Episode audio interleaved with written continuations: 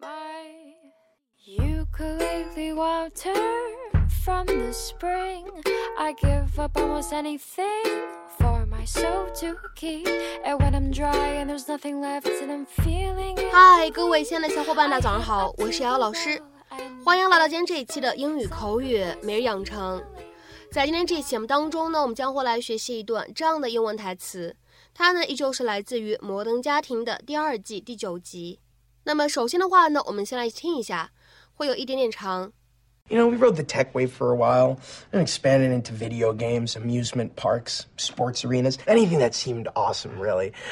You know, we rode the tech wave for a while, then expanded into video games, amusement parks, sports arenas, anything that seemed awesome, really. 我们当了一阵子科技的弄潮儿，后来我们又拓展到了电子游戏领域， 后来还有投资游乐场、运动场什么的，什么厉害就投资什么。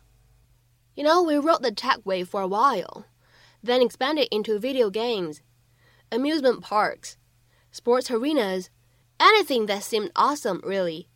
You know, we rode the tech wave for a while, then expanded into video games, amusement parks, sports arenas, anything that seemed awesome, really. 那么在这样的一段英文台词当中呢，我们需要注意哪些发音技巧呢？首先呢，第一处 rode the 放在一起呢，会有一个不完全爆破的处理。那么此时呢，我们可以读成 rode the rode the rode the。再来看一下第二处发音技巧 tech wave 放在一起呢，会有一个类似于不完全爆破的处理。所以呢，此时我们可以读成 tech wave，tech wave，tech wave。而再往后面看，for a 放在一起呢，可以有一个非常自然的连读。那么此时呢，我们可以读成 for a for a for a then expanded into 这样的三个单词呢放在一起，我们呢可以做两处连读。那么连读之后呢，你其实可以读成 then expanded into then expanded into then expanded into。而再往后面看 amusement parks 放在一起呢，可以有一个失去爆破的处理。那么此时呢，我们可以读成 amusement parks，amusement parks，amusement parks。而 sports 和 arenas 放在一起呢，也是可以做一个连读。那么此时呢，我们可以读成 sports arenas，sports Sports arenas，sports arenas。好，下面呢，我们再来看一下本段对话当中出现的最后这样一处发音技巧。当 that seemed 和 awesome 这样的三个单词呢放在一起，我们前两者呢可以做不完全爆破的处理，而后两者呢可以非常自然的带一个连读。所以呢，此时 that seemed awesome，我们呢其实可以读成 that seemed awesome awesome，that seemed awesome. That seemed awesome。Ah, so many memories in this place. Do you guys still have like every cereal? We have a lot. Yeah, of course you do. Of course you do. You only have the greatest dad in the world. So what have you been up to? I haven't seen you since you went off to college. oh, you know, I actually didn't work out so well. I bounced around for a while. Ended up washing dishes in New Mexico. Mm. So, without the benefit of a college degree, I guess your options were kind of limited, huh? He's up. It's a holiday. Yeah, it was. It was tough. Oh no, no, thank you, thank you. That's Oh, sweet. So okay. sweet. It was tough for a while, but mm-hmm. then a roommate and I started our own business. Was that also in the dish or cleaning industry? No, no, no, no. It's actually a small investment company. Well, small at first. You know, we rode the tech wave for a while and expanded into video games, amusement parks, sports arenas, anything that seemed awesome, really. I'm actually in town to buy a blimp. Holy crow. Wow. So if you, if you'd gone to college, you would have done all that just four years later, or or never. Alex really needs to be picked up. Sweetie, why don't you go get her? I want to hear more of what he has to say. We're about- leaving. Kenneth, I am so proud of you. You really made it. Well, I did get one pretty lucky break.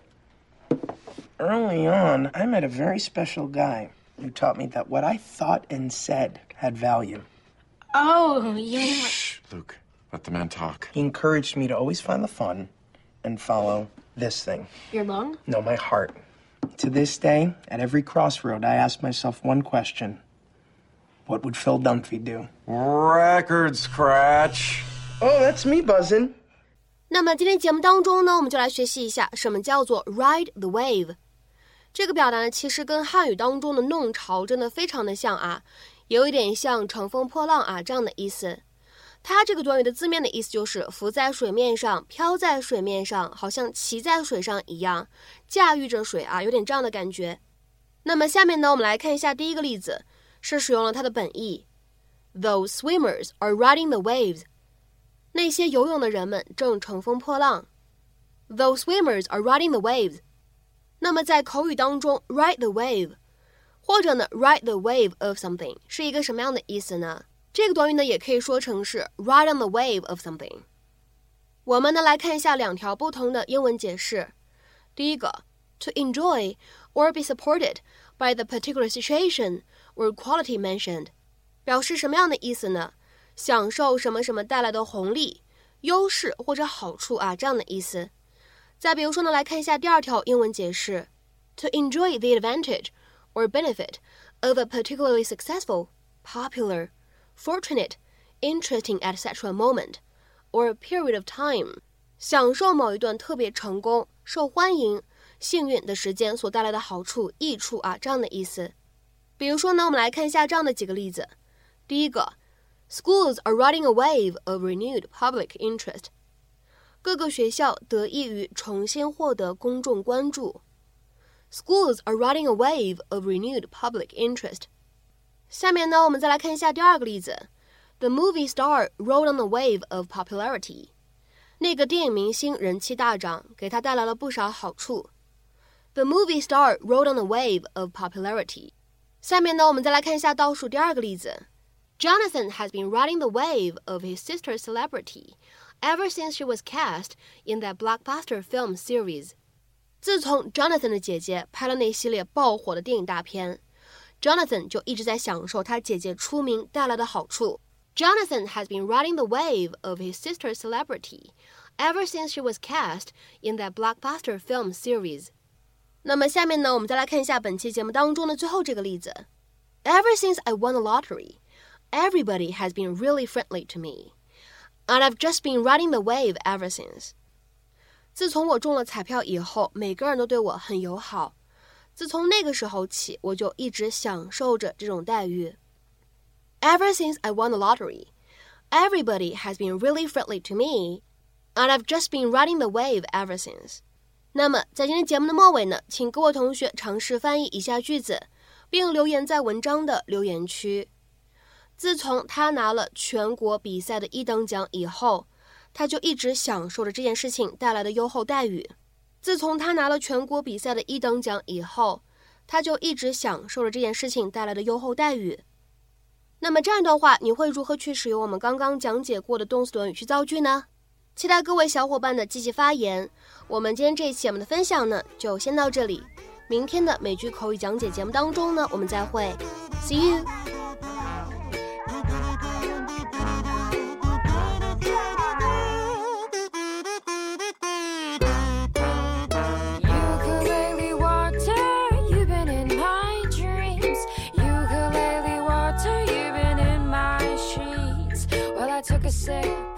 Instruments and I fell into a sleep.